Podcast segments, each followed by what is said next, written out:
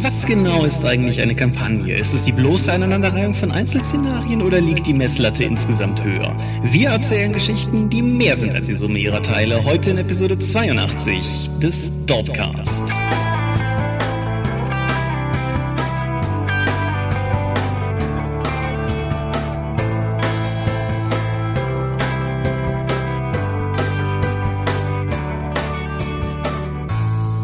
Hi und herzlich willkommen zur Episode 82 des Dorpcast. Einmal mehr sitzen wir hier, um über Dinge zu reden, die mit Rollenspielen zu tun haben. Und wenn ich wir sage, dann meine ich zum einen dich. Michael Skopjomingas, guten Abend. Und zum anderen mich, Thomas Michalski. Hoi. Und worüber reden wir heute? Kampagnen. Genau, Kampagnen. Ein, ein weites Thema. Wir haben schon mal über unsere besten Kampagnen geredet und wir haben schon mal über Kampagnen geredet, die wir in den Sand gesetzt haben. Wer die entsprechenden Folgen sucht, die findet ihr alle in unserem ersten Jahr. Heute soll es um Kampagnen im Allgemeinen gehen. Aber zuerst Nachrichten und Medien.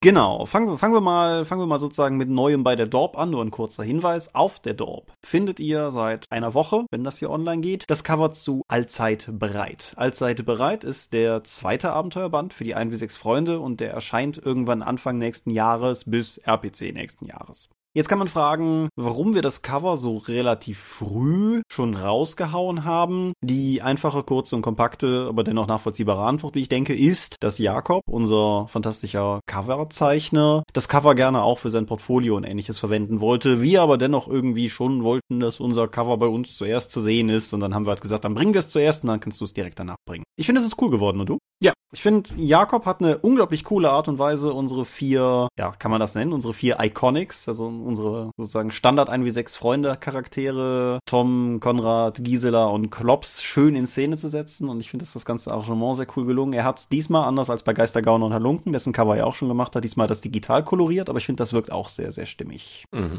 Mal sehen, ob es vielleicht auch noch Indie-Luster von ihm gibt. Genau, das ist äh, das große Thema Patreon-Reichtum oder so, aber dazu kommen wir am Ende der Folge nochmal. Was willst du zuerst machen, Medien oder News? Medien. Medien. Nee, komm, mach mal News. Machen wir News, okay. Es war GenCon. Ich war dieses Jahr nicht da. Nee, ist richtig, du hast Urlaub, ne? Äh, ja, ich habe im Vorfeld gesagt, Chef, ich möchte dieses Jahr nicht mit zum GenCon, danke für die Einladung, aber ich krieg das nicht aufgearbeitet. Mein Chef meinte, kann ich verstehen, ich schick dich in Urlaub. Das ist kontraproduktiv, Chef.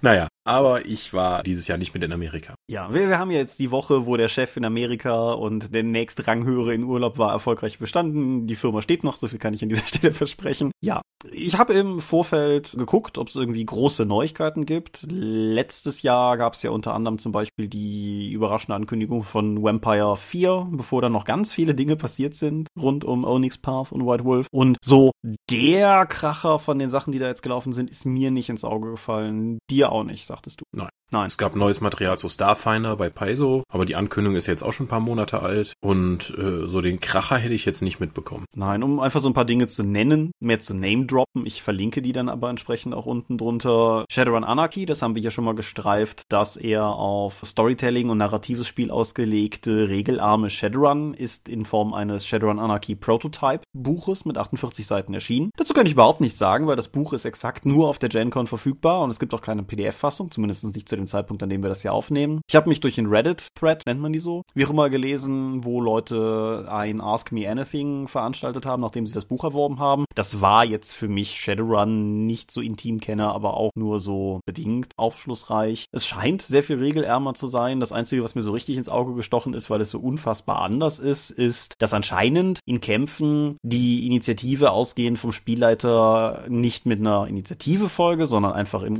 Uhrzeigersinn am Tisch abgehandelt wird, wo dann jeder erstmal erzählt, was gemacht wird. Und wenn jemand vor jemand anderem was erzählen will, muss er offensichtlich Plotpoints ausgeben. Ich bin mal sehr gespannt. Ansonsten scheint es aber mechanisch mehr oder weniger immer noch Shadowrun zu sein. Immer noch mechanisch mehr oder weniger das gleiche scheint auch äh, das Story Path System zu sein. Das kommt von Onyx Path und ist halt deren Ableger vom Storyteller, Storytelling System, das äh, sie wohl verwenden werden für Trinity Continuum und ihre Neuauflage von Cyan. Da gibt's eine diverse Seiten lange Preview online, die verlinke ich auch, gibt's bei Drive-Thru umsonst und darin Das ist jetzt noch generischer gehalten als der alte Welt der Dunkelheit Band, wo nur die Regeln drin standen. Mm, Nee, ich glaube, das Regelwerk, so wie es ist, wird fest in den genannten Systemen verankert sein. Was sie halt online gestellt haben, sind zwölf generische Seiten, die halt einfach nur so als Quickstarter einen so einen gewissen Einblick geben in das, was sie vorhaben. Okay. Es ist aber immer noch ein W10-Pool-System. Es wird immer noch gegen 8 gewürfelt. Anders als bei der NWOD gibt es skalierte Erfolgsgrade. Also 0 Erfolge ist kein Erfolg. 1 bis 2 Erfolge nennt sich dann Insufficient Successes with Consolation. 3 ist die Anzahl Erfolge, die du brauchst. Und mehr ist dann halt irgendwie cool und gibt Boni obendrauf. Ich habe es heute entdeckt. Ich habe mir das Ganze noch nicht in voller Gänze anschauen können. Aber ja, that's the thing. Mal gucken, was White Wolf dann dazu sagt. Ja, wobei, ja, wenn ich das richtig im Kopf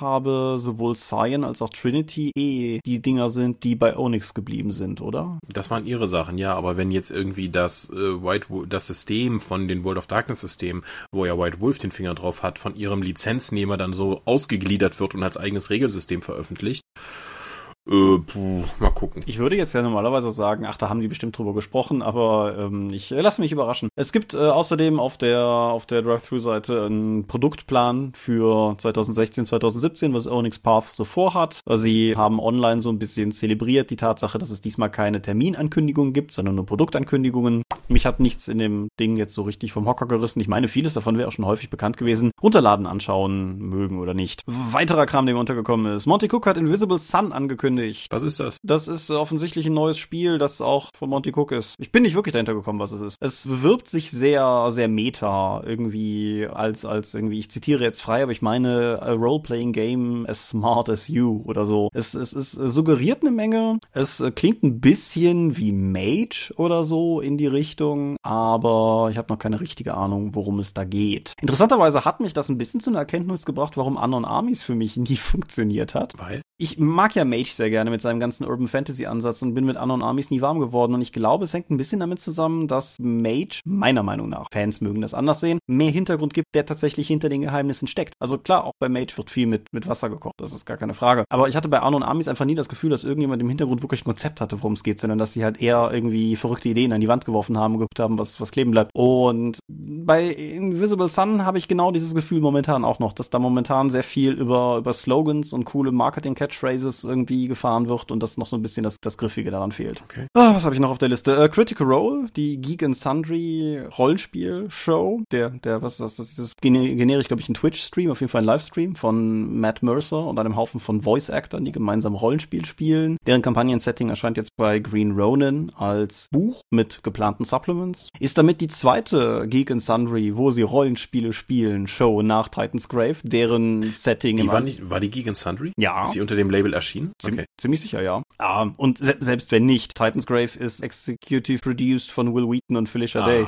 Also okay, ja, ja, ja, also das sind immer die gleichen Leute dahinter gewesen. Ja, ja, genau. Ich habe noch nie, nichts von Titan's Grave gesehen in den ganzen anderthalb Jahren oder so, wo das jetzt raus ist. Ich habe da die Tage mit Matthias tatsächlich noch drüber gesprochen, weil wir uns ein paar Folgen angeguckt haben und waren halt vor allen Dingen von den Production Values total beeindruckend. Titan's Grave ist richtig Geld geflossen, mhm. wo entsprechend hier Critical Role ja immer noch eher den Charme eines Webcam-basierten Livestreams hat, nur halt mit Leuten, die verdammt gut reden können, ist Titan's Grave meiner Meinung nach auf gehobenem Fernsehniveau. Auch, auch es gibt ein Making-of, wo sie zeigen, wie sie das Set gebaut haben, in dem sie spielen. Das ist Irrsinn, wie groß das ist. Ja, äh, aber das scheint inzwischen ein wirkliches Ding zu sein, dass du Sendungen produzierst, wo Leute Rollenspiele spielen. Es gibt ja auch mit Inquisition Incorporated die Runde von den PvP bzw. Penny Arcade Leuten, die sie mit D&D 5, also die offiziellen Leute bei Wonder Wizard dann direkt mitspielen. Ich glaube, das gibt's inzwischen auch als Abo irgendwo. Und um nochmal ein anderes Format von Leute spielen Rollenspiel, Harmon Quest. Hast du das schon gesehen? Nein. Das ist von dem Macher, der auch Community gemacht hat. Oh, okay. Also diese Fernsehserie und auch noch diese, diese Zeichentrickserie, die ich auch nie gesehen habe mit dem Wissenschaftler und dem Jungen. That's kind of vague, ja. Äh, ja, mir fällt der Name jetzt nicht ein. Auf jeden Fall hat er jetzt gedacht, okay, ich mache jetzt noch eine neue Sendung, die heißt Harmon Quest. Nach dem Macher Mike Harmon oder so. Auf jeden Fall setzt der sich dann auch vor Publikum hin und die spielen Rollenspiel und das wird gefilmt. Aber alle Ingame-Szenen sind in Zeichentrick. Und äh, nicht nur irgendwie so ein bisschen Flächanimation, sondern tatsächlich wie auch diese Zeichentrickserie dann äh, die andere, die ich, der, wo mir der Name nicht einfällt, animiert ist. Und das ist sehr, sehr stark zusammengekattet. Also das ist sehr auf den Punkt. Das heißt, so eine halbstündige, dreiviertelstündige Episode oder so etwas und das ist halt fast ein Spielabend. Mhm. Da, in dem Sinne kann ich auch empfehlen, sich Titan's Grave mal anzuschauen. Es gab auch mhm. jetzt eben, ich glaube zur letzten Folge hatten wir das irgendwie in den Kommentaren in einem kurzen Austausch, dass auf der einen Seite ist Titan's Grave natürlich nichts, was einen irgendwie jetzt vom Inhalt her hinterm Ofen hervorlockt, wenn man wie wir seit irgendwie über einem Jahrzehnt Rollenspiele spielt. Es ist klar, dass über einem Jahrzehnt oder mehr. Ja, Ja, aber du, du weißt, was ich meine. Die, die Sache ist, was ich zum einen beeindruckend finde, ist genau das. Also zum einen, wir, wir haben mal durchgezählt und Titans Grave muss eine riesige Anzahl von verschiedenen Kameras haben, die in verschiedensten Winkeln einzelne Leute die ganze Zeit aufzeichnen, damit sie halt ordentliches Schnittmaterial haben. Und dann ist das Ganze halt auch zusammengedampft. Und ich meine im Making-of, da mag ich mich jetzt irren, meinen sie, dass sie irgendwie, ich glaube, zwei oder drei Stunden Rohmaterial aufzeichnen. Also eine Rundenlänge, in der ich auch hier ja häufig spiele. Mhm. Und das dampfen die halt auch auf eine halbe Stunde ein. Mhm. Und, und das ist schon was ganz, ganz anderes, als wenn du einfach nur diese normalen Let's, äh, Let's Plays von YouTube kennst, wo einfach nur eine Kamera aufgestellt wird und das wird einfach dabei gelaufen gelassen. Ja, und äh, umgekehrt muss ich sagen, was mir bei Titan's Grave auch aufgefallen ist, ist, dass zumindest in den Auszügen, die ich gesehen habe, Will Wheaton fantastisch vorbereitet ist. Das ist natürlich das Ideal als Spielleiter, klar. Aber durchaus auch in einem Maße, dass ich mir selber, von wegen man nimmt nichts mehr mit, äh, mir selber gesagt habe, dass das durchaus auch nochmal etwas ist, was, wo ich mich selber dran optimieren kann. Weil die Art und Weise, wie er, klar, da dient ihm auch der Schnitt zur Hilfe, aber in die Art und Weise, wie, wenn er was gefragt wird, er auch tatsächlich eine Antwort bieten kann. Ist halt schon. Du möchtest also mehr so sein wie Will Wheaton. Nein, ich möchte einfach nur mal wieder mehr Zeit in die Vorbereitung stecken. Das ist sukzessive weniger geworden, in dem Maße, wie halt Freizeit weniger geworden ist, aber gerade auch in einem Zeitfenster, da kommen wir vielleicht im Kampagnenthema gleich auch mal drauf, wo eine ganze Reihe meiner laufenden Runden nach vielen Jahren langsam auf ihr Ende zugeht. Einfach zu sagen, ich spiele ein paar Runden weniger, aber dafür stecke ich die Zeit, die übrig bleibt, konzentriert mehr in einzelne, um die echt gut zu machen. Das ist schon durchaus ein Vorsatz. Wir kommen auch vom Thema ab. Wir sind schon weit vom Thema ab. Wir sind noch nicht mal beim Thema. Wie dem was sei. Um das abzukürzen, es sind nur noch die Annies vergeben worden. Die Wizards haben eine ganze Menge Annies, Nominierungen und auch Auszeichnungen bekommen. Pelgrane Press sind äh, ziemlich satt ausgezeichnet worden. Ich weiß, dass Modifius mindestens einen bekommen haben, vielleicht. Ich glaube, das war die beste Coverart für Assault on the Mountains of Madness. Und Paizo ist, glaube ich, auch bester Publisher geworden. Coverart war Modifius allerdings für Achtung Cthulhu Shadows of Atlantis. Ah, okay. Und bester Publisher, vielleicht finde ich es auf die Schnelle. Genau, ist äh, Paizo vor Pelgrane. Hm. Ich verlinke auch da die Übersicht der ganzen Annies drunter. Wenn ihr eine Meinung zu dem Kram habt, würden, hätte ich durchaus, äh, also bin, bin ich durchaus diskussionswillig in den Kommentaren, wenn ihr irgendwas cool oder doof oder irgendwas findet. Aber müssen wir jetzt, glaube ich, in der Folge nicht drüber reden. Worüber wir noch kurz reden können, ist The Dark Eye. Ja, das ist auf dem GenCon verkauft worden.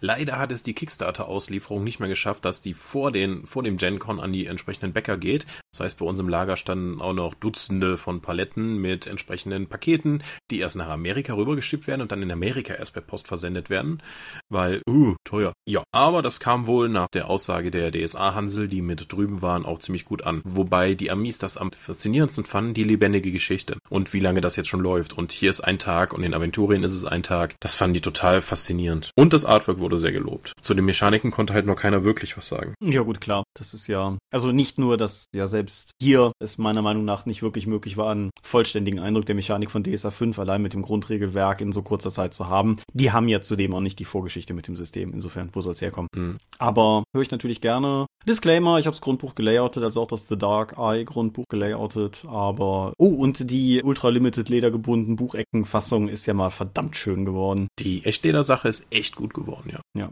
habe ich habe ich auch nur in Fotoform gesehen, aber meine Fresse. Mhm. Du hattest doch mal die die Deutsche, die die Mitarbeiter bekommen haben, hier bei mir gesehen. Ja, genau, die. Ja, und das ist halt äh, baugleich, nur halt mit englischem Text drin. Ja, okay. Aber genug vom fernen Amerika. Wer wissen will, wie die GenCon insgesamt so abläuft, muss genau ein Jahr im Dorpcast zurückkurbeln, wo wir eine ganze Folge gemacht haben, wo du davon erzählst, wie es in Amerika war. Mhm. Anstattdessen würde ich jetzt einfach mal sagen, erzähl mir doch was über Medien. Genau, mach mal jeder nur so zwei, sagen wir mal. Klingt gut, ja. Wegen langer Sachen. Ich habe eine Xbox One in einem Anfall von, äh, ich habe jetzt sowieso diesen Monat schon so viel Geld ausgegeben, da kann ich mir auch noch eine Xbox One kaufen, habe ich diese neue Konsole erstanden. Da es mir noch an Spielen mangelte, habe ich dann erstmal auf die Bibliothek zurückgegriffen von Xbox Live Gold Titeln, die es eben jeden Monat dann gibt. Und ich habe begonnen, Sunset Overdrive zu spielen. Mhm. Das ist ein überdrehtes Open-World-Spiel in der Gegenwart von Microsoft, das zum Start der Xbox One mit rauskam und auch bei vielen der ersten Konsolen-Bundles mit dabei lag. Das große Problem des Spiels ist meiner Meinung nach, dass es ebenso überdreht ist und es gibt keine Normung für diese Überdrehtheit. Dadurch wird alles, was in diesem Spiel passiert, relativ beliebig. Es ist kein Stilmittel mehr, wenn der Protagonist sich fragt, wieso man die Stimme hört, obwohl keiner ein Handy in, die Hand, in der Hand hat, die Spielfigur bis zum Ende der Spielwelt sehen kann und das kommentiert, oder ein NSC ihm nach dem Namen fragt und er keine Antwort liefern kann, deswegen ihn in der NSC immer nur Arschloch nennt. Hahaha. Ha,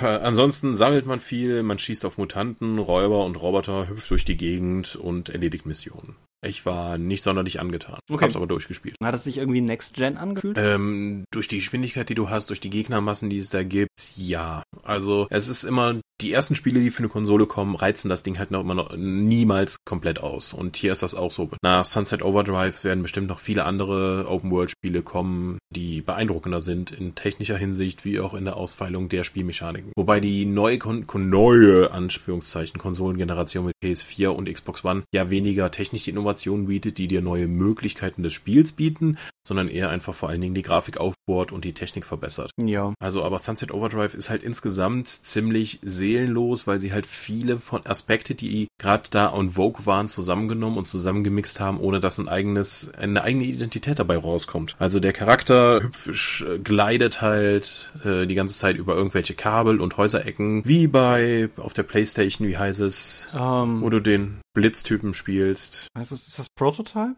Nein, Prototype gab's auch für die Xbox. Infamous. Ja, genau. das sieht halt so aus, es ist halt diese Überdrehtheit. Du, du kannst deinen Charakter dann irgendwie mit jede Menge Klamotten selbst so zusammenbauen, wie du möchtest. Es gibt bei den Fraktionen, die du im Spiel treffen kannst, auch eine Lapa-Gruppe von Leuten, die als die, äh, die Katastrophe über die Stadt reingebrochen ist und die Leute zu Mutanten wurden, haben, waren sie gerade bei einem Lab und haben dann einfach den kleinen Knacks bekommen und haben, denken jetzt, sie wären wirklich in diesem Fantasy-Lab drin. Äh, ja, das ist halt alles ein bisschen überzogen. Hm? Ein bisschen, bisschen viel überzogen, eigentlich nur überzogen und deswegen nicht so toll. Okay. Obwohl ich das ja eigentlich mag, nur es müsste als Stilmittel verwendet werden und nicht als konstant. Ja, es ist dieses Problem, das habe ich auch schon häufiger bei allen Formen von Medien gesehen, wenn Leute übersehen, dass krasse Lautstärke nur dann wirkt, wenn sie von Stille unterbrochen wird, sozusagen. Ja. Und, ja. So, selbst das eigentlich sehr überdrehte Parodie-GTA mit äh, Saints Row ist da noch wesentlich, wesentlich gebodeter. Äh, gebodeter? Ist das, ist kein Wort? Nee. Geerdeter. Geerdet.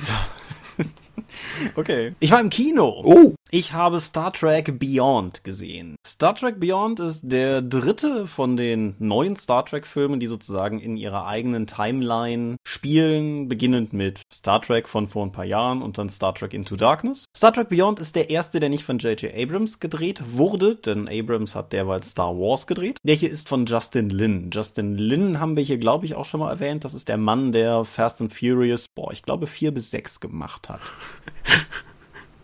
Ja. Und ist ein Regisseur, den ich durchaus mag, weil er eine Fähigkeit hat, die ihm auch bei diesem Film sehr zugutekommt. Er ist nämlich verdammt gut darin, Ensemble-Szenen zu balancen. Also auch Filme mit sehr vielen festen, großen Rollen zu, zu jonglieren oder sowas. Das ist bei den Fast and Furious-Filmen ja geradezu immer relevanter geworden, weil die ja mit jedem Film neue Charaktere zu ihrer Heldengruppe hinzufügen und selten einen verlieren. Und das gilt halt bei Star Trek Beyond genauso. Worum geht es? Äh, Kirk ist so ein bisschen dienstmüde nach jetzt irgendwie drei Jahren seiner fünfjährigen Mission hinaus in die fremden Welten. Und sie docken dann bei einer größeren Station an und Kirk hat eigentlich so halb die Ambition, sich da entsprechend niederzulassen als Admiral oder, oder Vizeadmiral, irgendwas in der Art. Aber dann erreicht sie ein Hilfegesuch von einer jungen Frau, die hinter einem äh, Sternennebel auf dem Planeten irgendwie in Gefahr geraten sind und die halt ein Schiff braucht, das in der Lage ist, durch diesen Sternnebel zu navigieren, um ihre Leute zu retten. Das ist dann natürlich die Enterprise. Und dann fliegen sie da durch und halbwegs ein Spoiler, aber eigentlich auch nicht für jeden, der auch irgendeinen der Trailer gesehen hat. Dann dauert es nicht sonderlich lange, bis die Enterprise zum Absturz gebracht wird durch einen feindlichen Angriff. Und ein großer Teil des restlichen Films spielt dann auf dem Planeten, auf dem sie gestrandet sind. Und das fand ich sehr angenehm und sehr cool, weil es ein krasser Unterschied ist zu dem, was die ersten beiden Filme gemacht haben, was aber vor allen Dingen auch sofort irgendwie dreckiger sich anfühlt. Also wenn der ganze Plotbogen nicht dadurch aufgespannt worden wäre, dass halt die Enterprise mehr oder weniger abstürzt, sondern sagen wir, dass sie runtergebeamt worden wären und dann durch irgendwelche Pulsinterferenzen das Hochbeamen unmöglich gemacht worden wäre, könnte das eins zu eins auch eine klassische Episode sein, wo halt die Crew am Boden einen Weg finden muss, wieder ins All zu kommen und gleichzeitig den äh, finsteren Schurken zu stoppen. Finsterer Schurke wird gespielt von Idris Elba und der ist äh, ziemlich cool. Ich habe mich über weite Teile des Films ein bisschen gefragt, wo sie mit dem Kerl hinwollen, weil lange wirkt er einfach nur schurkig um des Schurkensein Willens. Es hängt aber damit zusammen, dass sie sich den großen Twist in Bezug auf seinen Charakter für wirklich den letzten Akt des Films aufgespart haben, was ziemlich gut funktioniert. Ja, alle, alle Charaktere, die man aus den vorigen Filmen kennt, äh, kehren wieder. Das ist in Bezug auf Anton Jelchin natürlich bitter, weil der Chekhov-Darsteller ist ja kurz nach den Dreharbeiten verstorben, ist also insofern sein letzter Film. Simon Peck, der ja seit dem ersten der neuen Filme Scotty spielt und den wir aus der Cornetto-Trilogie und Spaced und so sehr schätzen, ja. hat diesmal auch das Drehbuch geschrieben und ist halt ein totaler Star Trek-Nerd, was man dem Drehbuch auch anmerkt, ohne dass ich, der ich kein totaler Star Trek-Nerd bin, jetzt irgendwie rausgebracht worden wäre, aber du merkst einfach, jeder zweite Nebensatz enthält irgendwie etwas, was so klingt, als wenn es zu Star Trek gehört. Etwas, was mir beim, gerade bei Star Trek Into Darkness sehr gefehlt hat. Und ja, also mir hat der Film exzellent gefallen. Ich muss ganz ehrlich sagen, ich finde, es ist bis jetzt der beste der Reihe. Ich finde, es ist mit Abstand, wie gesagt, der Star Trekigste der Reihe. Mein, mein Herz schlägt ja vor allen Dingen immer für The Original Series. Ich bin an TNG und DS9 und so ja immer vorbeigeschrammt, aber mit Kirk irgendwie groß geworden und insofern der Film trifft alle richtigen Nerven, was das betrifft. Er hat ein paar wirklich coole Gags drin, ohne eine Komödie zu werden oder ohne nicht ernst zu nehmen zu sein. Im Gegenteil, der Plot ist ziemlich packend und ja, vollste hundertprozentige Empfehlung. Uh,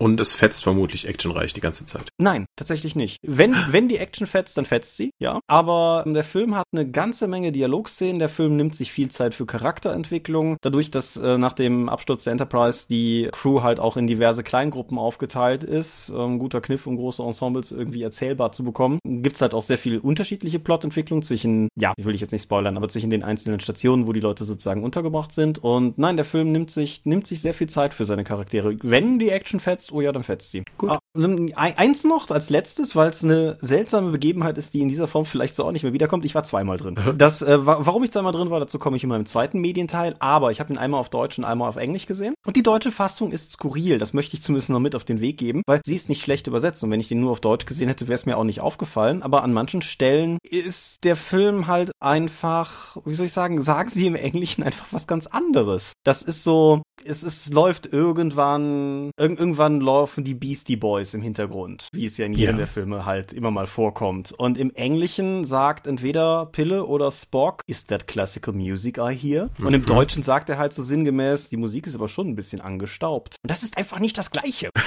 Und äh, da, davon hat er halt so eine, so eine ganze Menge. Es, ein paar Gags werden dadurch tot übersetzt. Also ich mochte sehr, dass Kirk im Englischen, er beginnt halt ne, mit der Sternzeit sowieso. Und sie sind ja mitten auf der Mission, die auch in der alten Serie abgebildet wurde. Und Kirk meint so sinngemäß, Life has turned rather episodic. Und das fand ich halt fantastisch. Und das hat die deutsche Fassung halt auch gefressen. An einer Stelle versucht Pille Spock Beziehungstipps zu geben und ähm, eröffnet das Gespräch mit What did you do? Und der, der englische Spock erwehrt sich halt irgendwie mit uh, What a typically reductive statement. Und der Deutsche meint halt irgendwie, wie sie kommen wie immer sofort zum Punkt, Herr Doktor. Und das ist halt, das ist, ich fand's halt so komisch. Es wäre mir halt nicht aufgefallen, wenn ich die nicht von drei Tagen zweimal gesehen hätte, den Film. Aber so, das wollte ich damit auf den Weg geben. Wir reden viel zu lange. Du bist dran. Ich habe auch einen Film gesehen. Äh, Pitch Perfect. Mhm. Das ist ein A cappella Musikfilm über eine Campus-Frauengruppe, die sich im Laufe des Films selber finden muss, zueinander finden muss, ihren eigenen Stil finden muss und auch die Zwistigkeiten klären muss, um die fiese A cappella Gruppe aus Kerlen von der gleichen Uni zu besiegen. Es gibt ein bisschen Liebe dabei, aber im Zentrum steht die Musik. Und es gibt eine Menge toller Musik in diesem Film. Und der Film ist witzig. Er ist sich auch nicht so schade, sowas wie Kotzwitze einzubauen, womit ich nicht in einem weitestgehend auf ein weibliches Publikum und ausgerichteten Film gerechnet hätte. Aber sie sind drin und lustig.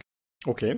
Ja, ich, ich wollte mich kurz fallen. Ja, nee, das so, so kann ich das jetzt nicht stehen lassen. Erstens, warum? Also warum hast du, wie, wie bist du an den Film geraten? Den habe ich noch bei einer Freundin gesehen, mit zusammen mit anderen Filmen. Sie meinte irgendwie, wir gucken so viel Science Fiction und Action, deswegen sollen wir jetzt mal hier sowas gucken. Und äh, ich war sehr positiv überrascht. Es ist keine romantische Komödie. Mhm. Ja, es ist Liebe drin, aber das ist halt nicht das bestimmende Thema. Es geht um die Charaktere und Musik. Vor allen Dingen Musik und die Liebe zur Musik oh. und Singen. Okay. Das war's schon an Rückfrage. Ja, ich dachte, für, es ist halt schwierig danach zu fragen, weil ich so richtig gar nichts über den Film weiß. Aber wenn, also du, du würdest den empfehlen, ja, auch für Leute, die. Ich kann den empfehlen, ja. Okay. Macht Spaß. Na gut, dann mache ich nochmal weiter. Wo wir gerade bei Frauenfilmen sind. Ach. Ich habe Ghostbusters gesehen, den neuen. Ach. Der definitiv für die Kinoverleiher in die Kategorie Frauen. Wie oft warst du in den letzten zwei Wochen im Kino? Zweimal. Da schließt sich nämlich jetzt der Kreis. Die Sache ist nämlich, also Star Trek stand fest, dass wir den gucken gehen würden. Und dann fragten mich andere Freunde, ob ich nicht Bock hätte, mit ihnen in Ghostbusters zu gehen. Und dann stellte sich heraus, die fahren dafür nach Kerkrade, weil O-Ton. Die wollten aber in einem auch Star Trek gucken. Jetzt hatte ich zwei Optionen, drei Optionen. Ich hätte den anderen schon zugesagten Termin absagen können, fand ich aber doof. Ich hätte selber nach Kerkrade fahren können, um dann beim zweiten Film zu denen zu stoßen, fand ich aber doof. Oder aber ich konnte mich einfach mit ins Auto setzen und Star Trek nochmal gucken.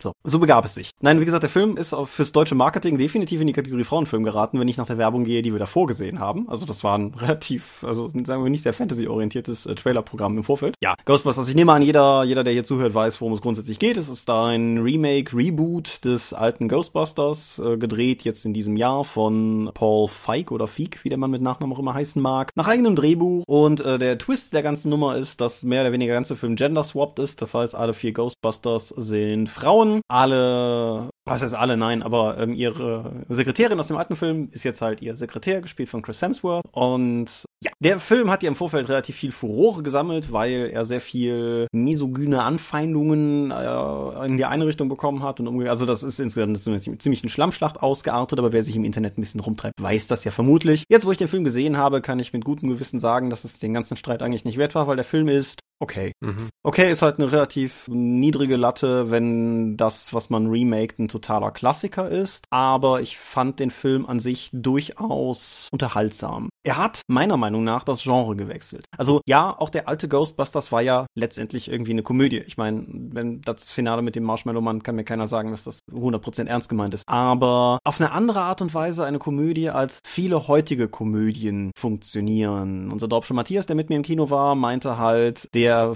neue Film würde halt durchaus in bestimmten Bereichen gewinnen, weil die Gagdichte so viel höher war als im alten. Das ist eine korrekte Aussage mit der Gagdichte. Ich finde nur nicht, dass es beim alten um die Gagdichte geht. Und das ist vielleicht auch so der, der große Unterschied und der, der große Ratschlag, den ich jedem gebe, der den Film sehen möchte, ist eine andere Art von Film zu erwarten. Was man angeboten bekommt, ist durchaus unterhaltsam. Der Film tut sich ein bisschen schwer damit, sich von der Last des Vorbildes zu lösen, dahingehend, dass es halt relativ viele Anspielungen gibt. Jeder von der alten Carsten Crew, der noch am Leben ist und irgendwie Bock drauf hatte, hat ein Cameo in dem Film. Es gibt eine ganze Menge Anspielungen auf diversen Kram. Das belastet den Film teilweise ein bisschen, weil er es halt deshalb nicht so richtig schafft, gerade in der ersten Hälfte so richtig auf eigene Füße zu kommen. Die vier weiblichen Ghostbuster, gespielt von Melissa McCarthy, Kristen Wiig, Kate McKinnon und Leslie Jones, sind cool. Kate McKinnon hat mich völlig gerockt. Das ist aber ja auch in vielen anderen Rezensionen schon angemerkt worden. Sie spielt so ein bisschen die, wie soll ich sagen, die wahnsinnige Wissenschaftlerin unter den vier Ghostbustern. Und ich kann, also jeder, der den Film sieht, ich kann nur dazu raten, wenn ihr den Film guckt, achtet auf Kate McKinnon, achtet auch, wenn sie sozusagen eigentlich nicht der aktive Teil der Szene ist, was diese Frau im Hintergrund einfach an, an Kram tut und, und an wirren Blicken rumwirft und so. Es ist super unterhaltsam, hat mir extrem gut gefallen. Chris Hemsworth als dummer Sekretär ist so ein Grenzgang, der aber gleichzeitig vielleicht so ein bisschen das Problem des ganzen Films beschreibt. Manche von seinen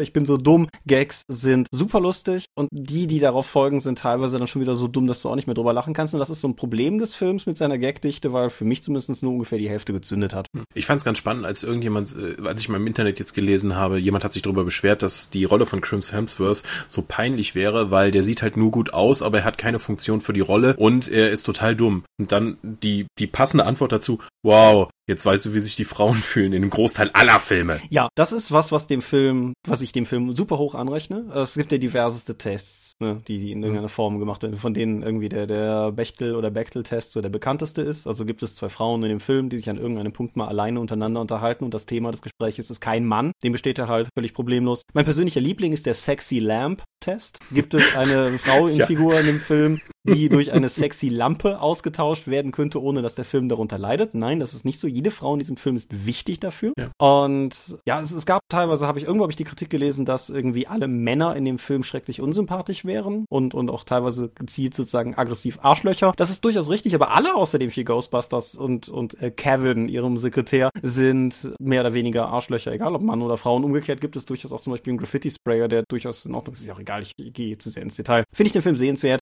Ja, ich würde, ich würde sagen, den muss man nicht im Kino sehen. Ich würde durchaus sagen, den kann man sich später irgendwann mal angucken. Ich würde intensiv dazu raten, nicht äh, bereits mit äh, Fackeln und, und Heugabeln loszuziehen, um irgendwie den Film an die Wand prangern zu wollen, weil er nicht so gut ist wie der alte. Er ist nicht so gut wie der alte. Er will aber auch, glaube ich, ganz was, was ganz anderes sein. Und vielleicht ein letztes noch, was, was meiner Meinung nach irgendwie erwähnenswert ist. Bei uns in der Kinoreihe saßen links von mir mehrere kleine Mädchen. Ich bin schlecht darin, Kinder im Alter zu schätzen, aber ich würde mal sagen, irgendwie so um die zwölf, eher eher jünger. Und die hatten Mordspaß an dem Film. Die hatten richtig, richtig Mordspaß an dem Film. Und das finde ich ist etwas, es ist vielleicht nicht der beste Film der Welt geworden, er hat vielleicht auch nicht die Qualität des alten, das Drehbuch ist auch deutlich schlechter als das des alten, aber wenn junge Mädchen in diesem Film sitzen können und einen Film sehen können, über den sie herzhaft lachen können und der ihnen vier starke Frauen in der Hauptrolle zeigt, dann weiß ich ehrlich gesagt nicht, was ich da groß gegen sagen soll. Okay, das klingt zumindest insgesamt sehr viel besser als das, was ich nach dem Trailer auch oft hatte, weil den Trailer, den ich damals gesehen habe, fand ich nicht überzeugend. Ja,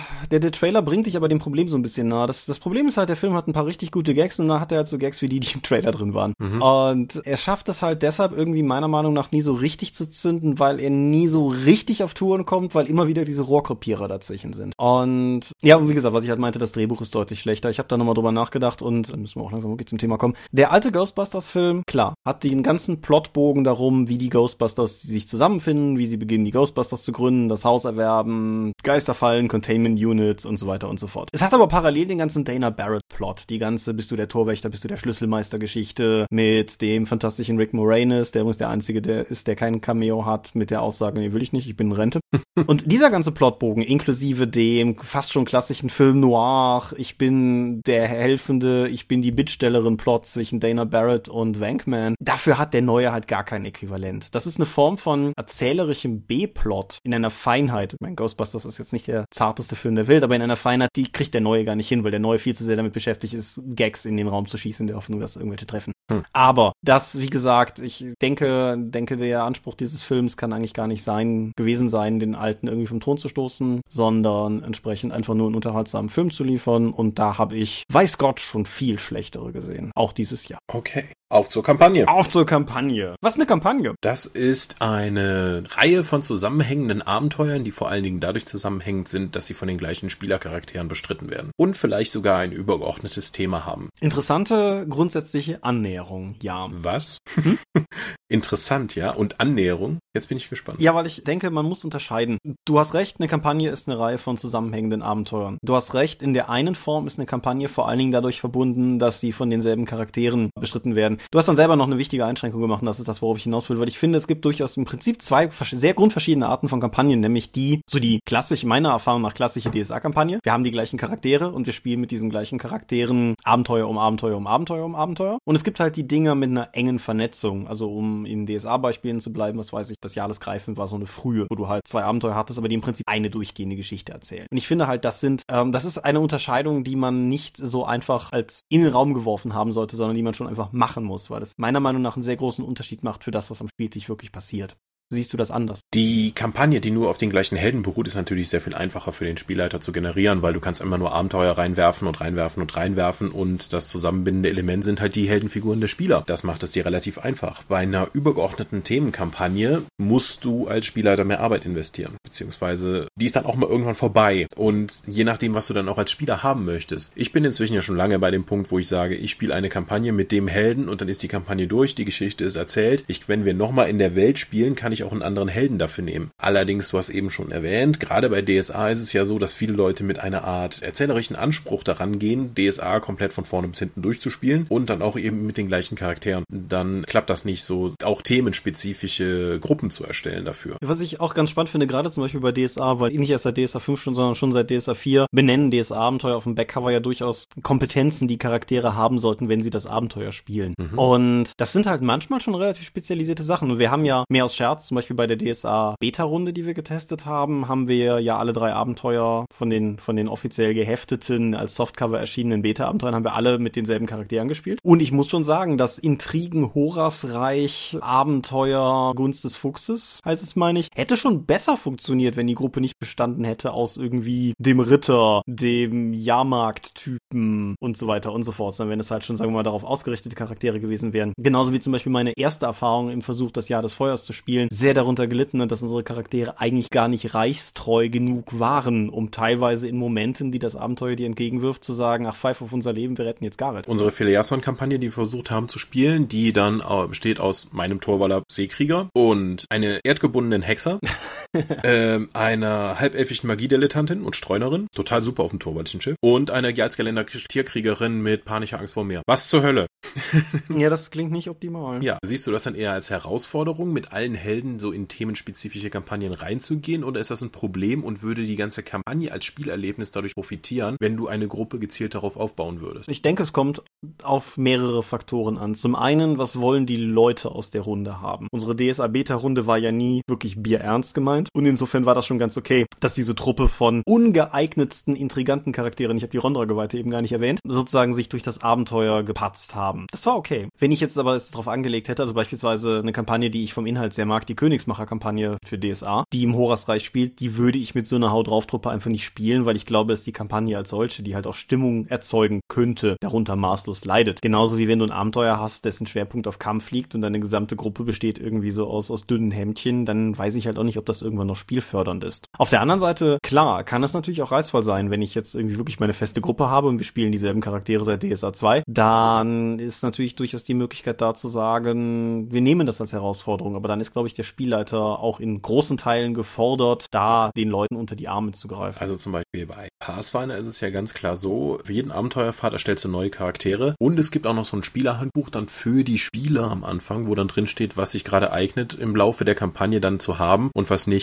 Also so hier, wir spielen vor allen Dingen ein Stadtabenteuer, hm, Druide, du kannst hier mitspielen, aber wie wär's, wenn du den Archetypen so und so nimmst, dass du mehr in die Stadt involviert werden kannst und nicht, weil es wird wenig in der Wildnis spielen. Das heißt, es ist kein Spoiler in dem Sinne, nur es werden schon die Themen der Kampagne dann vor, vorweggenommen, damit du dich entsprechend darauf einstellen kannst, um jetzt nicht den Paladin zu spielen, der gerade jetzt in unserer Draw-Abenteuer-Intrigen-Kampagne dann dabei ist und dann vermutlich sich vorkommt wie äh, das fünfte Rad am Wagen. Ja. Würdest du demnach auch sagen, wenn du jetzt nochmal eine Kampagne beginnen würdest, dass es sinnvoll ist, gemeinsam die Charaktere zu erschaffen und auch. Es ist immer sinnvoll, die gemeinsam die Charaktere zu erschaffen. Ach, wie war das damals, als wir noch Teenager waren? Du kommst dahin, jeder hat Charaktere erstellt und seiner sagt, ich spiele einen Schwarzmerger, ich spiele einen Ordenskrieger, ich erschlag dich. Was? Blödsinn. Deswegen immer gemeinsam Charaktere erstellen, damit man auch weiß, äh, so, oh, ich habe Magier erstellt, ich wollte auch einen Magier spielen. Dann haben, gibt's drei tolamidische Magier, eine Hexe und eine halbelfische Magiedilettantin dann in der Gruppe von, äh, die Aventurien gemeinsam erforschen. Mhm. So, hm, sobald der erste Kampf kommt, gewinnen sie, weil Magier bei DSA immer sind. Aber das, glaube ich, macht mehr Spaß, wenn man sich in der Gruppe abspricht,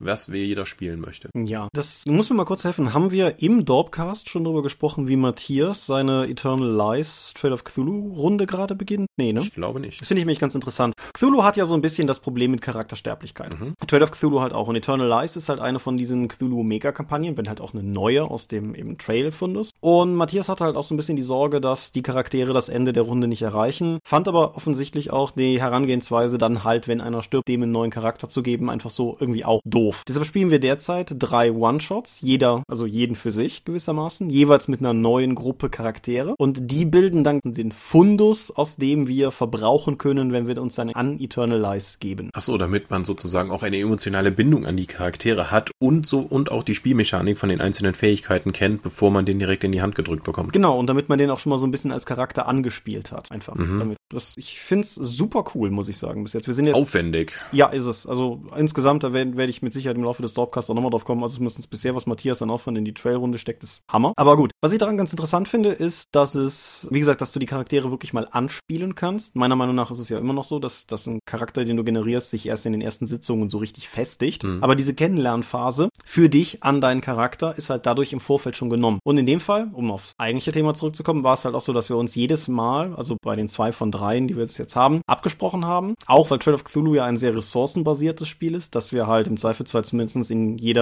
Basisgruppenkonstellation für jeden Wissensbereich irgendwie einen haben, der den im Zweifelsfall abdecken kann. Haben wir uns halt abgesprochen, was wir machen. Beim zweiten Mal haben wir uns abgesprochen und die Charaktere zu Hause generiert. Beim ersten Mal haben wir die auch noch gemeinsam generiert, um halt entsprechend, ja, diese, diese Basisabdeckung zu haben, damit alle Kompetenzen da sind und damit die Charaktere miteinander funktionieren und auch irgendwie zumindest in die One-Shot-Startabenteuer reinpassen. Ja, also dann kannst du ja auch schon längerfristig dann persönliche Konflikte zwischen den Charakteren planen. So zum Beispiel, einer ist ein Rassist, der andere, oder da haben wir eine Feministin mit da drin und dann gibt's einen Macho-Typen. Das muss ja nicht alles in der ersten Sitzung direkt explodieren, sondern du kannst das ja dann auch sagen, hier, ich möchte das gerne dann weiter und weiter aufbauen. Ist das okay für dich? Mhm. Dann kann, dass du dann auch das Hin- und Her-Spielen hast. Nicht jeder spielt das und dann kommt es auf Spielerebene dann zum Konflikt, weil man sich dann irgendwie gegängelt fühlt. Aber auch wie Fate bei Mindstorm das gemacht hat, dass jeder Charakter mit einem anderen Charakter schon irgendwas mal damals was zu tun hatte, sodass man sich das ewige, ihr trefft euch in der Taverne dann sparen kann, sondern man kennt sich halt schon irgendwie und hat auch eine irgendwie geartete Beziehung zu jemand jemand anderem in der Gruppe. Ja, was ich da total mag, so mein, mein Go-To-Beispiel, du hast recht, Malmsturm macht das, ich weiß nicht, ob Fate das auch in anderen Inkarnationen macht, wahrscheinlich. Numenera hat das teilweise auch. Und ein Ding, was mir jetzt beim Blättern in der deutschen Box nur aufgefallen ist, was ich im Englischen irgendwie gar nicht so wahrgenommen hatte, was ich total cool finde, es gibt einen Deskriptor, der heißt, glaube ich, auf Deutsch heult den Mond an, was dich halt de facto zu so einem Werwolf-Ding macht. Und der heult den Mond an Spieler definiert einen anderen in der Gruppe, der so ein bisschen Hulk und Black Widow mäßig, dieser andere Spieler kriegt den wieder aus dem Werwolf-Modus hm. raus.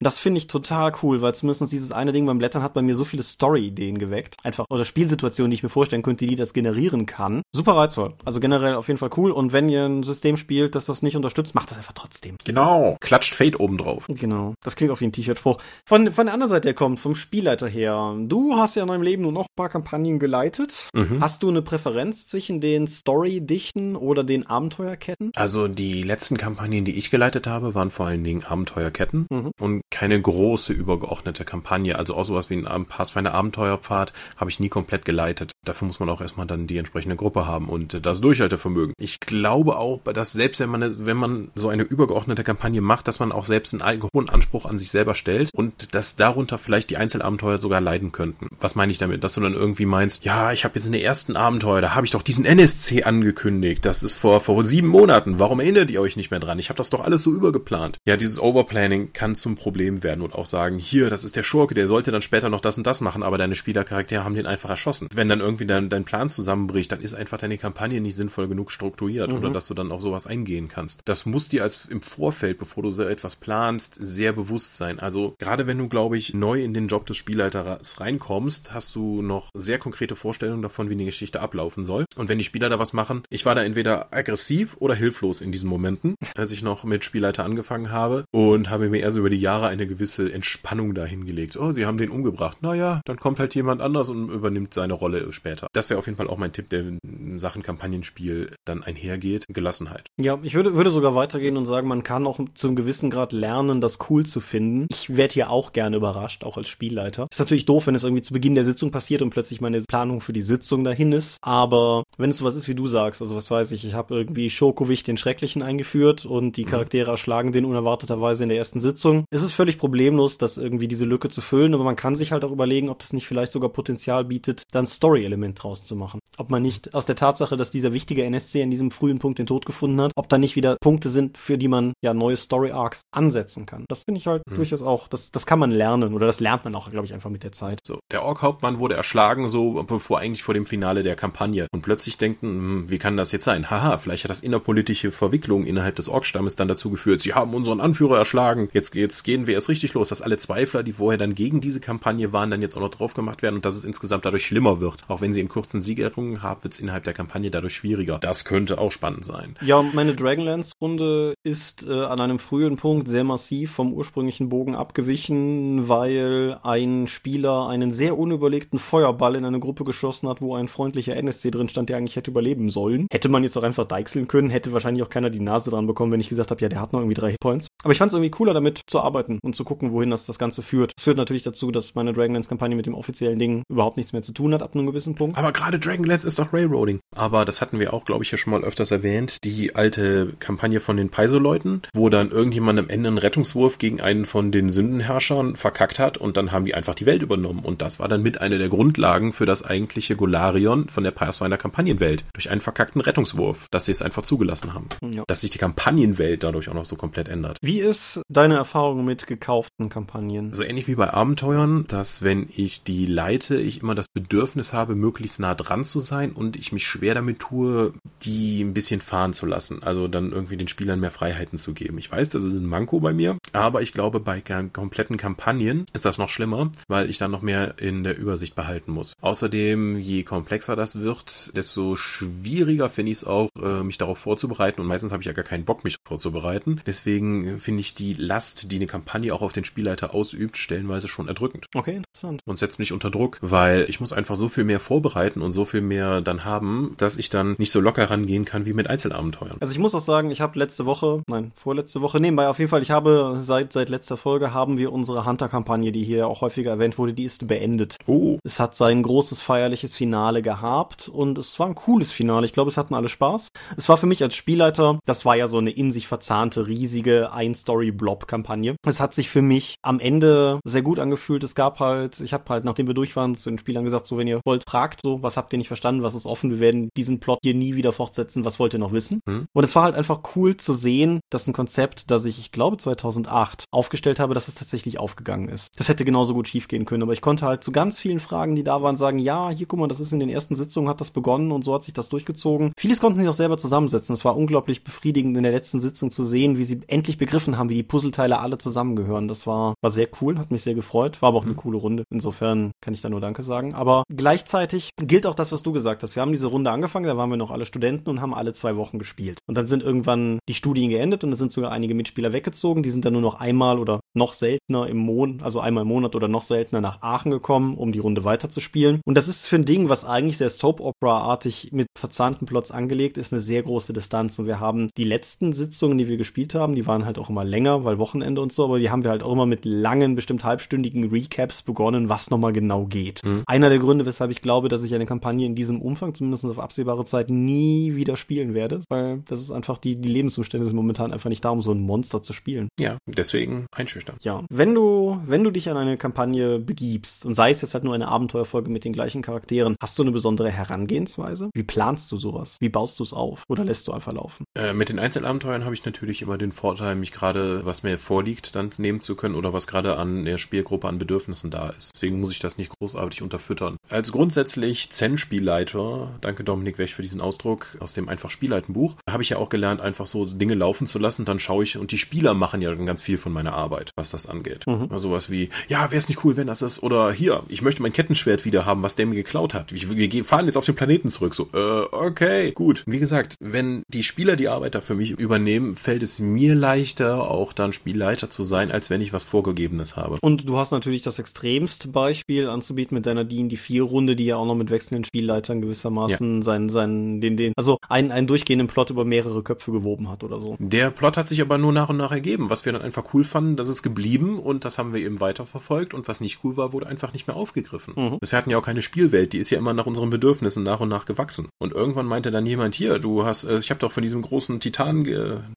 von dem, wie heißen die, von den Vorsintflutlichen gelesen, der irgendwie jetzt von dem Dämonenfürsten da eingekerkert wurde, der ist so ein Erdtitan. Wäre das nichts für dich? Oh cool, dann, dann folge ich dem. Und dann haben, hat sich das eben dahin verschoben. Dann hatten wir noch in dieses komische römische Reich, in das wir dann eingedrungen sind und das auch von dem Dämonenkult unterarbeitet, unterarbeitet wurde und das haben wir dann miteinander verknüpft und am Ende hatten wir dann im Rückblick einen interessanten Metaplot, was die ganze Kampagne angeht, aber das ist niemals geplant gewesen.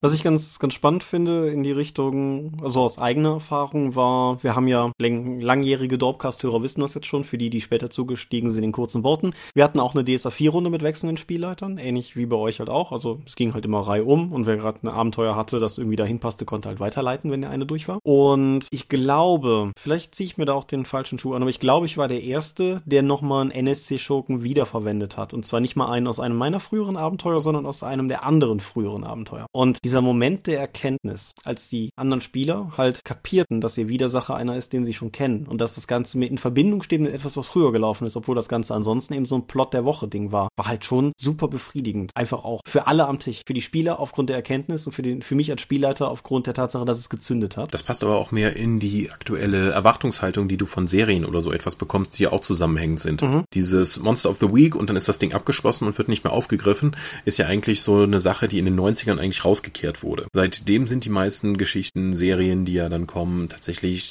stringent und greifen auch wieder Sachen auf, die vorher passiert sind. Jo. Wie würdest du das eigentlich sagen? Du hattest eben, du, hast eben erwähnt, du hattest den Showdown für Hunter. Game of Thrones macht ja inzwischen auch einfach so, dass die vorletzte Episode einer Staffel immer noch das große Showdown ist und danach gibt's den Ausklang, um das dann nochmal äh, ein bisschen absacken zu lassen und zu zeigen, was danach passiert. Hältst du das für eine Rollenspielkampagne für sinnvoll? Sozusagen so eine Abspann-Episode zu machen? Ich glaube nicht. Warum nicht? Ich weiß nicht, ob die, also es kommt natürlich auf die Runde an. Wenn du eine Runde hast, wo die Leute total hinter den Charakteren standen, das war bei meiner Hunter-Runde eigentlich schon, aber selbst da würde ich sagen, war es eigentlich nicht genug. Um den Leuten die Motivation zu geben, halt nochmal einen Abend aufzubringen, um sich zusammenzusetzen und zu gucken, was passiert. Ich weiß nicht. Der, der Showdown jetzt gerade der, aber auch diverse Erfahrungen mit anderen Showdowns in der Vergangenheit, so der, der dir vielleicht am ehesten von der Dynamik her dem nahe kommt, bei dem du auch dabei warst, das Finale der FBI-Kampagne zum Beispiel damals, die wir gespielt haben. Mhm. Ein, ein ultra zeitkritisches Szenario, bei dem es halt letztendlich darauf ankommt, entweder wir schaffen das jetzt oder alles ist verloren. Bringt halt eine gewisse Adrenalin Adrenalin-Dynamik mit sich, selbst beim trägen Pen-and-Paper-Spiel. Und das ist, das, das geht. Damit kriegst du Leute am Tisch mitgerissen, dann sich dann, was weiß ich, eine Woche oder in dem Fall ein oder zwei Monate später nochmal zusammenzusitzen, um das absacken zu lassen. Was wir durchaus gemacht haben, ist so ein grundsätzliches, wie es danach weitergeht. Nicht so intensiv, wie man es vielleicht hätte machen können, aber einfach so grobe, so wie du es vielleicht aus, aus 90er, 2000er Komödien am Ende kennst, so wo für jeden Charakter nochmal gesagt wird, wie dessen Leben danach weitergegangen ist oder so. Sowas haben wir durchaus gemacht. Ich weiß nicht, sie, siehst du es anders? Das haben wir tatsächlich auch schon ab und zu gemacht, dass wir eben nach dem Finale, aber in der gleichen Sitzung dann noch gesagt haben, wenn wir gesagt haben, die Kampagne ist abgeschlossen, die Charaktere werden in den Ruhestand geschickt, was passiert danach? Mhm. So wie bei Fallout das auch so gerne ist, die sagt dir dann am Ende, was deine Entscheidungen und deine Questen für Auswirkungen auf das Ödland haben. Das haben wir schon mal öfters gemacht. Das finde ich dann aber auch so, so einfach einen Charakter in Würde in Ruhe, in den Ruhestand schicken zu können, durchaus spannend. ist ja auch ganz was anderes. Ist ja in derselben Sitzung, ne? Das ist, ja. ja. Weil danach nochmal sich zusammenzusetzen und zu erzählen, wisst ihr eigentlich, was mit meinem Charakter, du spielst ja nicht mehr direkt, mhm. sondern du sagst ja nur, du erzählst ja eigentlich nur jemand anderem eine Geschichte und ich glaube auch nicht, dass das lange genug reichen würde, um eine, Episo um eine Episode, sage ich schon, mhm. um eine äh, Sitzung zu füllen. Das denke ich halt auch. Und es kommt dann noch erschwerend hinzu, dass, wie gesagt, du opferst halt die Zeit, um dich zu treffen. Du musst eventuell anreisen, je nachdem, wie versprengt die Gruppe über die Zeit geworden ist. Und da würde ich den Leuten lieber was Neues bieten wollen. Mhm. Ja. Aber generell muss ich sagen, also Kampagnen enden, wenn sie denn passieren, habe ich eigentlich insgesamt sehr gute Erfahrungen mitgemacht. Normalerweise sind die äh, Spieler auch durchaus gehypt, wenn sie wissen, dass es jetzt, das ist das Finale. Je länger die, die Runde gelaufen ist, desto mehr vielleicht. Also gerade halt, wenn es einen zusammenhängenden Plot gibt. Wir haben bei der Dorp lange den Fluch gehabt, dass Kampagnen irgendwie dazu neigten, vor der letzten Sitzung zu sterben. Mhm. Haben wir, glaube ich, auch schon mal gestreift in früheren Episoden. Ich weiß bis heute nicht genau, woran das gelegen hat, aber es freut mich, dass die Aachener Runde diesen Fluch weiterhin tapfer irgendwie bricht. Wir haben ja mit den meisten Runden ein Ende gehabt oder sogar zwei. Und insofern, ja. Aber das ist vielleicht auch noch ein interessanter Aspekt. Wie lange würdest du, wenn du jetzt heute jetzt mal durchaus die beruflichen Situationen oder die Lebensumstände mit in Betracht ziehend, aber nicht primär, wenn du jetzt eine Kampagne auf den Weg bringen würdest, für wie lange würdest du die planen wollen? Ich glaube, unter den aktuellen Gesichtspunkten und sagen wir mal, wir spielen alle zwei Wochen nicht mehr als 20 Sitzungen, 20, 25 Sitzungen vielleicht. Mhm. Das ist auch das, wo, glaube ich, so ein Abenteuerpfad, der hat, glaube ich, drei Spielpfade, äh, drei Spielabende pro Abenteuermodul. Es sind sechs Abenteuermodule drin. Also, glaube ich, am Ende kommt so bei 15 bis 20 Sitzungen dann aus. Mhm. Das halte ich für ganz angenehm. So etwas wie unsere Warhammer Second Kampagne mit 70 Sitzungen wäre heute einfach, glaube ich, nicht mehr möglich, mal von der räumlichen Trennung ganz abgesehen gesehen. Ja, das ist richtig. Das, ja, das ist genau mein, mein Punkt, den ich auch sehe. Ich habe jetzt, also wir haben, wie gesagt, die Hunter-Runde haben die Wochenends gespielt. Denselben Slot in unserer Freizeit nimmt jetzt noch die Dragonlance-Runde ein. Das zweite Magnum Opus, das noch offen ist. Da liegen sicherlich vier Jahre zwischen heute und der letzten Sitzung. Das wird auch ein interessantes Aufgreifen, wo wir waren. Aber wir wollen es beenden. Und ich glaube nicht, dass ich danach nochmal so eine Monumentalkampagne auf absehbare Zeit leiten werde. Nee, glaube ich auch nicht. Deswegen wehre ich mich auch dagegen, wenn so viele Leute sagen, ja, bringt doch nochmal die sieben bezeichneten Kampagne raus, mal von einigen rechtlichen rechtlichen Sachen abgesehen, dass wir das nicht machen können. Ich möchte eigentlich nicht, dass noch mehr DSAler jetzt wieder für sieben bis 15 Jahre in der sieben gezeichneten Kampagne festhängen und eigentlich nichts anderes mehr spielen. Ich habe von so vielen Leuten auf Cons immer wieder gehört, die dann stolz erzählen, ja, wir spielen ja noch die sieben gezeichnete Kampagne, aber irgendwann kommen wir da raus. Wir sind jetzt seit sieben Jahren dabei und ich denke mir, Leute, ihr spielt seit sieben Jahren diese Kampagne nicht. Das ist einfach zu groß für euch. Mhm. Ist, ich kenne Leute, die haben Nebenkampagnen angefangen oder einfach andere Runden, weil sie aus den sieben gezeichneten nicht mehr rausgekommen sind. Und das ist doch schade, wenn du so, es gibt Leute, die haben mit Rollenspiel aufgehört, weil die sieben gezeichneten nicht zu Ende gegangen sind. Ja. Und das ist doch schade. Deswegen, wenn man so eine epische Kampagne mit so einem großen Umfang ansetzt, muss man auch sehen können, dass man sie zu Ende bringen kann. Da ich das in der unser aller Arbeitswelt nur bedingt sehen, sehe, würde ich tatsächlich eher zu kurzen Kampagnen mit einem knackigen Thema und einem würdigen Abschluss dann tendieren, mhm. anstatt diese Endloskampagnen oder diese sehr, sehr, sehr langen Kampagnen. Es ist ja nicht mal so, als wenn es bei DSA jetzt nicht irgendwie auch Nachschub gegeben hätte. Also ich meine, gut, hier Jahr des Feuers oder so kann man gut oder schlecht finden, Drachenchronik genauso. Aber gerade akut für DSA 5 erscheint ja auch zum Beispiel die Theaterritter-Kampagne. Also wer mhm. was haben will, wo er mehrere Abenteuer am Stück spielen kann, sechs, glaube ich, richtig? Äh, ja. Dann kann er. Zumindest die Theaterritter werden sechs Teile haben. Aber die sieben gezeichneten Kampagne hat ja immer noch den Anspruch von, das ist so wichtig für Aventurien und meine Helden sollen dabei gewesen sein. Ah, das ist graue Vorzeit. Äh, ja, das ist mehr als graue Vorzeit. Ich hoffe, dass irgendwann mal die komplette sieben gezeichnete Kampagne auf Romanbasis nochmal aufgearbeitet wird, damit die Leute zumindest eine Möglichkeit haben, dass in der, so wie ich die Abenteuer kenne, auch intendierten Form einfach lesen können, statt einfach nur ihre Spielercharaktere dabei zu haben, während der Spielleiter was vorliest. Ja, gucken wir mal, wie die Filiasson-Saga Romanadaption läuft. Dann kann man ja vielleicht gucken, mhm. wohin das führt. Ja, nee, sehe ich, sehe ich tendenziell alles genauso. Also ich habe durchaus, also es ist nicht so, als wenn ich nicht durchaus nochmal Bock hätte, sowas Großes zu machen, aber das müsste dann in irgendeiner Form, müsste sich irgendwas zugunsten von mehr Freizeit geändert haben bei allen Beteiligten. Das sehe ich halt akut einfach nicht. Wird also eher so eine Rentenrunde dann werden. Hm. Große namhafte Kampagnen, sieben gezeichnet und offensichtlich nicht. Gibt es irgendwas aus dem Fundus großer namhafter Kampagnen, was du gerne mal eines Tages noch spielen wollen würdest? Die Eisengötter. ich finde die Kampagne mit dem ganzen Artwork und dem Thema eigentlich total geil, aber ich sehe nicht, dass ich in absehbarer Zeit tatsächlich dazu komme, die entweder zu leiten oder zu spielen. Lustigerweise. Ich hoffe, dass wir jetzt über die Entwicklung von Hexen 1733 bei uns im Haus und auch Talk da nochmal in vernünftige Kampagnen bei uns auch in der Firma kommen, weil die letzten Jahre haben wir vor allen Dingen nur entwickelt und das ist nochmal was anderes, wenn du die Kampagne während der Entwicklung spielst, heißt das auch schon mal, dass du einzelne Szenen öfters spielst oder Abenteuer öfters spielst mhm. oder dann einfach die Rollenspielelemente rauslässt und nur das mechanisch runterprüfst mit verschiedenen Charakteren. Das ist was ganz anderes, als wenn du dann später eine gekaufte Kampagne oder eine vom Spielleiter vorbereitete Kampagne spielst. Ja, bei den, bei den Themenwünschen von der letzten Umfrage war auch durchaus etwas zum Thema Spieltests und so drin. Also lass, das, das können wir auf jeden Fall irgendwann mal noch vertiefen. Mhm. Ja, lustig, dass du die Eisengötter nennst. So aus, aus dem Fundus von Pathfinder-Material, wie heißt die, der zweite Abenteuerfahrt? Curse of the Crimson Throne? Mhm. Der Fluch des Scharlachthrons. Der wird ja Ende des Jahres auch noch auf Deutsch erscheinen. Ja. In dem Sammelband und auf Englisch im September oder Oktober. Was mich massiv freut, also ich habe, das war damals der zweite Abenteuerfahrt, der überhaupt erschienen ist. Ich habe da die ersten beiden habe ich auch komplett gekauft, damals halt pur als Kunde. Und da habe ich total Bock drauf. Das macht mich so vom ganzen Artwork, vom Setting her, macht mich das halt total an, aber hat sich halt nie ergeben bisher. Mhm. Ja, ansonsten Eternal Lies, was ich jetzt als Spieler erlebe, ist definitiv was, was ich gerne immer mal spielen wollte. Das ist so ein Kandidat. Ja, die großen Kampagnen wird auch als Thema gewünscht. Können wir vielleicht irgendwann nochmal separat vertiefen, ohne dass wir uns da jetzt noch groß drin verrennen. Generell, Kampagnen. Findest du aber gut, wenn ich höre, dass du darauf hoffst, dass auch mal wieder kommt bei euch. Ja, weil es ist einfach interessanter. Entweder, ähm, also wir haben ja schon gesagt, es ist sehr viel spannender, wenn du halt immer wieder bestimmte Themen aufgreifen kannst mit den gleichen Charakteren, dann eben eine Kette von Abenteuern, die miteinander verknüpft sind, zu erleben. Und wenn die dann auch noch ein übergeordnetes Thema haben, das ich mit einem dafür speziell gezüchteten Heldengruppe dann angehen kann, finde ich das wesentlich interessanter als den Dungeon der Woche. Mhm.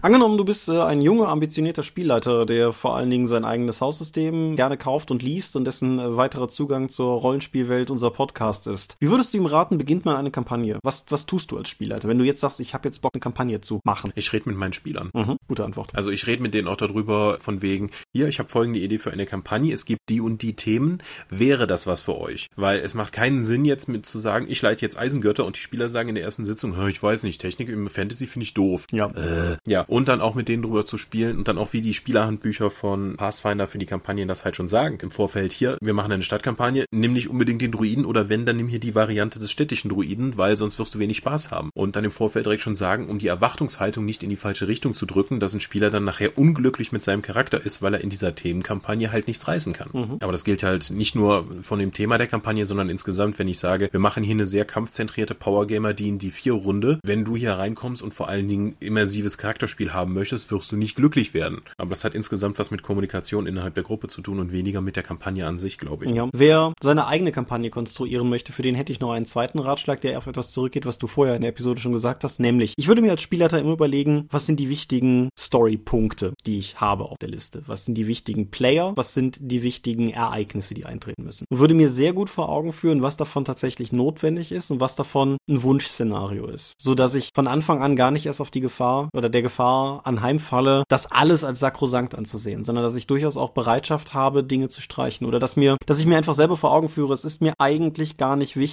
dass Peter Paul Kowalski da hinten, die an dieser Stelle meinen Hunter anschießt, sondern dass es genauso gut in Ordnung ist, wenn das jemand anders tut. Es ist mir nur wichtig, dass er angeschossen wird. Oder umgekehrt, dass es eigentlich nur wichtig ist, dass dieser NSC an dieser Stelle etwas tut, aber es könnte auch was anderes sein. Sich von Anfang an vor Augen führen, was sind die Eckpunkte und was ist das Setdressing. Das voneinander zu unterscheiden ist, denke ich, für Anfänger natürlich sehr schwierig, aber wer eine große verzahnte Geschichte erzählen will, tut sich einen riesigen Gefallen damit, von Anfang an abstrakt an die Sache ranzugehen und nicht als diese feste, in Stein gemeißelte narrative Struktur, die die Spieler eh kaputt machen werden. Was hältst du von einer Kampagnenwiki, um das Ganze zu koordinieren, sowohl auf Spieler- wie auf Spielleiterseite, wo dann eben NSCs hinterlegt werden, Orte, magische Schätze oder sonst irgendwas, äh, der Beziehungsstatus zu verschiedenen Fraktionen, die man während der Kampagne getroffen hat. Weil je länger die läuft und desto komplexer wird die in der Regel. Mhm. Finde ich. Und dann die Übersicht zu verlieren, ist ist leicht. Ich denke, es kommt immer darauf an, worauf die Spieler aktiv Bock haben. Wenn die Spieler tendenziell alle so sehr in den Digitalbereich gehen, dass sie mit einer Wiki klarkämen, cool. Ich habe in meinen Runden teilweise Leute, denen ist Google Docs ja schon zu gruselig. Dementsprechend würde ich die auch gar nicht erst motiviert bekommen, zum Beispiel bei einer Wiki was beizutragen. Mhm. Wenn die Leute darauf abfahren, cool, klar, auf jeden Fall machen. Umgekehrt, was natürlich auch durchaus geht, aber das kann man ja auch durchaus vorher klären. Also die meisten Runden, in denen ich Spieler oder Spielleiter bin, haben eigentlich immer einen, der überhaupt kein Problem damit hat, sondern eigentlich sogar Spaß daran hat, nicht ein Gruppentagebuch zu führen, aber zum Beispiel einfach mal NSCs mitzuschreiben. Mhm. Oder ähm, was wir bei unserer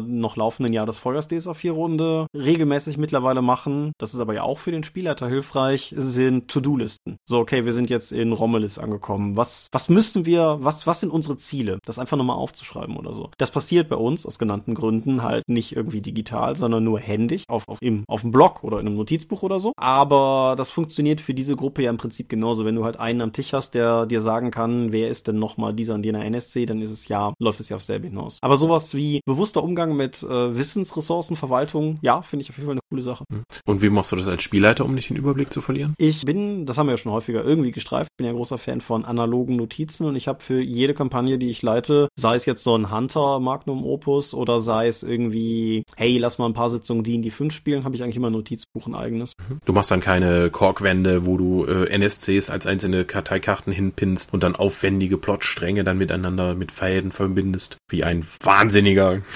Nee, da muss ich dich enttäuschen. Ach, ich habe mal für ein, für ein LARP, habe ich mal, wir haben bei, bei Condra haben wir eine Ingame-Zeitung, so ähnlich wie den aventurischen Booten halt auch. Und wir haben mal das, das Versteck eines wahnsinnigen Verschwörungstheoretikers gebaut und da hatte ich dann tatsächlich das Vergnügen, die damals schätzungsweise 80 Ausgaben, die es bis dahin gab, einzeln an die Wand zu pinnen und dann halt wild Fäden zu spannen. Das hat irre Spaß gemacht und die Blicke der Spieler waren total wert, als sie reinkamen und dieses Wahnsinnswerk sahen. Also mal wir früh genug wussten, dass das Con kommt und halt ein paar Dinge tatsächlich in den früheren Ausgaben verstecken konnten, sodass dann manche dieser Pinne sogar irgendwie Sinn ergeben. Mhm mhm. zu schieden und so. Aber nein, das äh, tue ich privat nicht. Nein, ich bin äh, noch kein irrer Verschwörungstheoretiker, glaube ich. Nee, ich bin ein großer Fan von, von Flowcharts in irgendeiner Form. Die Dorpcast-Episoden schreibe ich ja genauso nieder. Bei längeren Kampagnen wie bei Hunter oder Dragonlance habe ich meistens auch irgendwann in dem Notizbuch halt ein NSC-Verzeichnis angelegt. Das ist aber dann halt auch, sagen wir mal, nur bedingt alphabetisch, wie das handgeschriebene Notizen halt so an sich haben. Aber es reicht. Und es muss ja außer mir auch keiner damit arbeiten. Insofern kann ich das ja auch durchaus zu einem gewissen Maße einfach intuitiv machen. Und du? Ich bin immer schlecht vorbereitet.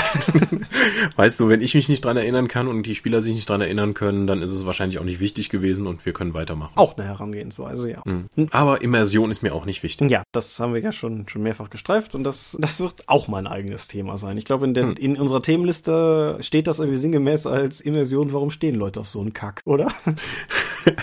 Möglich. Auch wenn das nicht mein Standpunkt ist. Aber ja, mhm. das, das werden wir dann mal irgendwie verkraften. Hast du, hast du noch irgendwas zum Thema Kampagnen zu sagen? Ich glaube, ich bin erstmal durch. Denke ich auch. Die übliche Bitte, Frage, wie auch immer, an die Hörer. Haben wir irgendwas gar nicht thematisiert? Das ist mal wieder so eines dieser ultra breiten Dorpcast-Themen, wo man im Prinzip über mhm. alles reden könnte. Dementsprechend, wenn ihr Schwerpunkte seht, wo ihr sagt, da könnt ihr gerne mal mehr zu sagen, gerne. Ihr könnt natürlich auch sagen, gerne mehr zu allem, aber das hilft uns halt nur so bedingt weiter. Das sind wie Leute, die bei den Themenwünschen der großen Dorpcast-Umfrage reinschreiben, ja, ja, ihr macht das schon. Es ist nett, dass sie dieses Vertrauen in uns bringt, aber es ist, wir fragen ja, um Antworten zu kriegen. Nein, also ich bin, wie gesagt, also das Thema mit den großen Kampagnen würde ich gerne irgendwann nochmal vertiefen, auf jeden Fall. Also so diese ganzen irgendwie, der innere Feind und die sieben Gezeichneten und die Nialaatoteps Schatten und was auch immer du beisteuern kannst, vielleicht aus, aus D&D oder Warhammer 40k oder irgendwas kreisen. Ich denke, da lässt sich schon drüber reden. Sollten wir irgendwann mal tun, aber nicht mehr heute. Mhm. Für alles andere bin ich offen. Ja.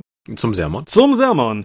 Wir sind die Dorp. Uns gibt es online unter www.die-dorp.de. Ihr könnt das folgen per RSS-Feed oder via rspblogs.de. Abonnieren könnt ihr uns ja iTunes für Freunde bei gute Bewertungen. Wir haben Accounts bei Facebook, bei Google, bei YouTube und bei Twitter. At die Dorp geht an den Tom. At Seelenworte geht an mich. Seelenworte ist auch der Name meines Blogs und meines Instagram-Accounts. Es gibt die Drakon, eine kleine und sympathische Pen Paper Convention in Rohren in der Eifel. Die Webseite dazu ist www.drakon.comdra.de. Es gibt allerdings derzeit keine News. Wir haben noch keinen neuen Termin. Der wird irgendwann im Frühjahr sein. Und neu. Die Dorp ist eine Patreon-unterstützte Webseite. Ein Projekt, auf das ihr sozusagen auch Geld werfen könnt, wenn ihr wollt. Und näher Näheres dazu findet ihr unter patreon.com slash. Und wir möchten die Gelegenheit nutzen, um uns bei allen Unterstützern zu bedanken, die 5 Dollar, also wir bedanken uns dann bei allen, aber hier werden auch noch die Leute namentlich genannt, die 5 Dollar oder mehr draufgeworfen haben pro Monat.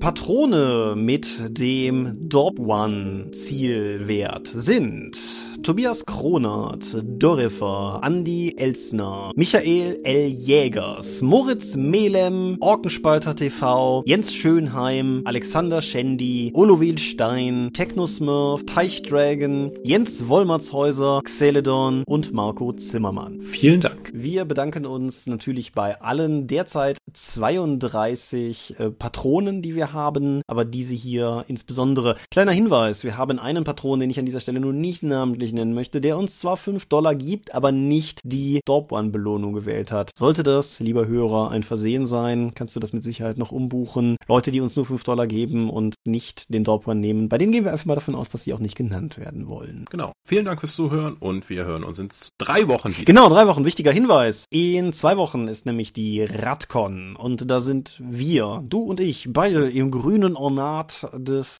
Ulysses ähm, ja. das hat nirgendwo hingeführt. Sind wir für Ulysses. So. Wer auf der Radcon ist, ich gebe samstags einen Workshop, ich glaube um drei, aber nagelt mich nicht drauf fest, über das DSA 5 Layout, wie es entsteht, worum es uns geht, was wir damit sagen wollen und so. Könnt ihr gerne vorbeikommen, erzähle ich euch was. Wird aber schon eher so ein Nerd-Thema werden. Es hat ein Typ oder vielleicht zwei, wenn Nadine mit dabei ist, die über Layout reden. Sehr spezialisiert, aber wir dachten uns, ist vielleicht für einige Leute mal ganz interessant. Gibt's da auf jeden Fall. So, damit ihr auf der Dorp nicht darben müsst, damit sich unsere Mäzene nicht betuppt fühlen, gibt's an jenem Sonntag in zwei Wochen was anderes, nämlich Geistergauner und Halunken, den ersten Abenteuerband für die 1W6 Freunde als Gratis-Download. Hatten wir euch ja eh versprochen, suchten eh noch ein passendes Datum und das bietet sich ja umso mehr an. Die Woche nach der Radcon, an der wir mutmaßlich wieder rotzekrank sind, wie sich das für uns nach Cons gehört, werden wir auf jeden Fall im Zweifelsfall im Fiebertraum hier sitzen und einen neuen Dorpcast aufzeichnen, halt in drei Wochen. Aber das klingt spannend. auf jeden Fall. Wir waren noch nie gleichzeitig krank. Das wäre mit Sicherheit, würde die Folge auch nur aufwerten können. So, ich bedanke mich bei euch fürs Zuhören. Ich bedanke mich bei dir für dieses Gespräch. Ich wünsche uns allen angenehme 21 Tage. Hoffe, wir sehen uns auf der Radcon wieder und sage damit Buja, auf Wiedersehen. Adieu und ciao, ciao.